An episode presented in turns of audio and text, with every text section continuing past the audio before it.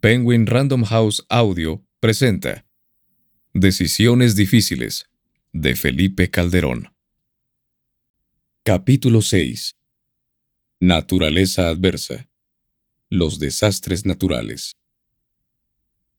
En medio de alertas sobre el inicio de la temporada de huracanes en territorio mexicano, me preparaba para la primera reunión trilateral de Norteamérica a celebrarse en Canadá en agosto de 2007.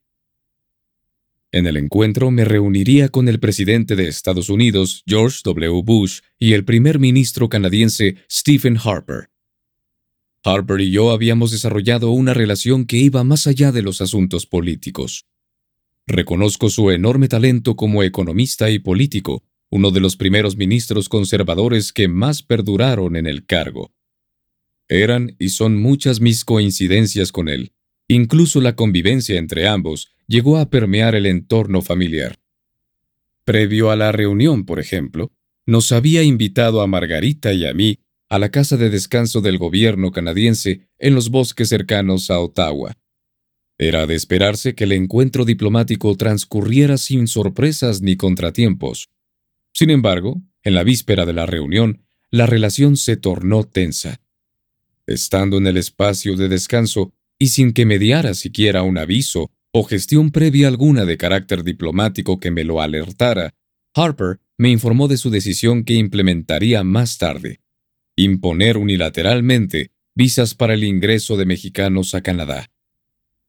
Por supuesto que le manifesté mi rechazo e inconformidad. Me sorprendió que lo hiciera en ese contexto de amistad, cercanía e informalidad. Creo que no fue lo adecuado. Mientras esto ocurría, la llegada del huracán Dean a México era inminente. Me preparaba para enfrentar el primer huracán previsto como de máxima capacidad de daño. En efecto, con un grado de daño categoría 5 y vientos de hasta 280 kilómetros por hora, Dean impactaría de lleno el territorio mexicano entrando por la península de Yucatán. Dos años antes, en 2005, Estados Unidos había sido víctima del impacto del huracán Katrina, que dejó pérdidas y daños millonarios para el gobierno del presidente Bush. Él mismo admitiría el enorme daño que el huracán causó en Luisiana, y en su gobierno. Las imágenes del presidente observando la zona desde la altura del Air Force One, mientras la gente luchaba desesperadamente por sobrevivir a la inundación, el hambre y el abandono, se convirtieron en una piedra colgada al cuello en la reputación del presidente. Me interesó conocer su experiencia. Él se quejaba de que, con mucha razón, se le había considerado un presidente insensible por no haber estado en la zona de desastre. La política también está en el juego de las percepciones. Recordaba entonces que entre los consejos útiles que me había dado el expresidente Fox estaba ese, estar cerca de la gente en los desastres naturales. Eso hice de principio a fin del sexenio.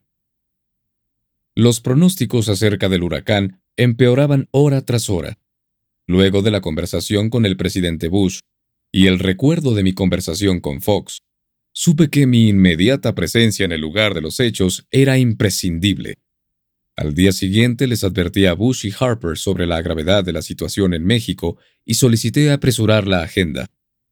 Esa misma tarde, desde el lugar de reunión, en Montebello, Quebec, tomé un vuelo que me llevó a Chetumal, donde me esperaban Francisco Javier Ramírez Acuña secretario de Gobernación, Alfredo Elías Ayub, director general de la Comisión Federal de Electricidad, Beatriz Zavala, secretaria de Desarrollo Social, Ernesto Cordero, subsecretario de Planeación, y Heriberto Félix Guerra, subsecretario de Economía, entre otros funcionarios relevantes para la atención de ese tipo de acontecimientos. Gobernación, la Marina y el Ejército presentaron casi de inmediato los primeros reportes de daños en la zona, los cuales fueron pieza clave para empezar con las acciones de rescate y recuperación del lugar. El huracán impactó de lleno la capital de Quintana Roo, Chetumal. De hecho, el hotel donde nos albergamos y establecimos el cuartel general del gobierno federal estaba inundado en sus sótanos. La madrugada del día siguiente recorrimos las calles y los albergues de las áreas más afectadas.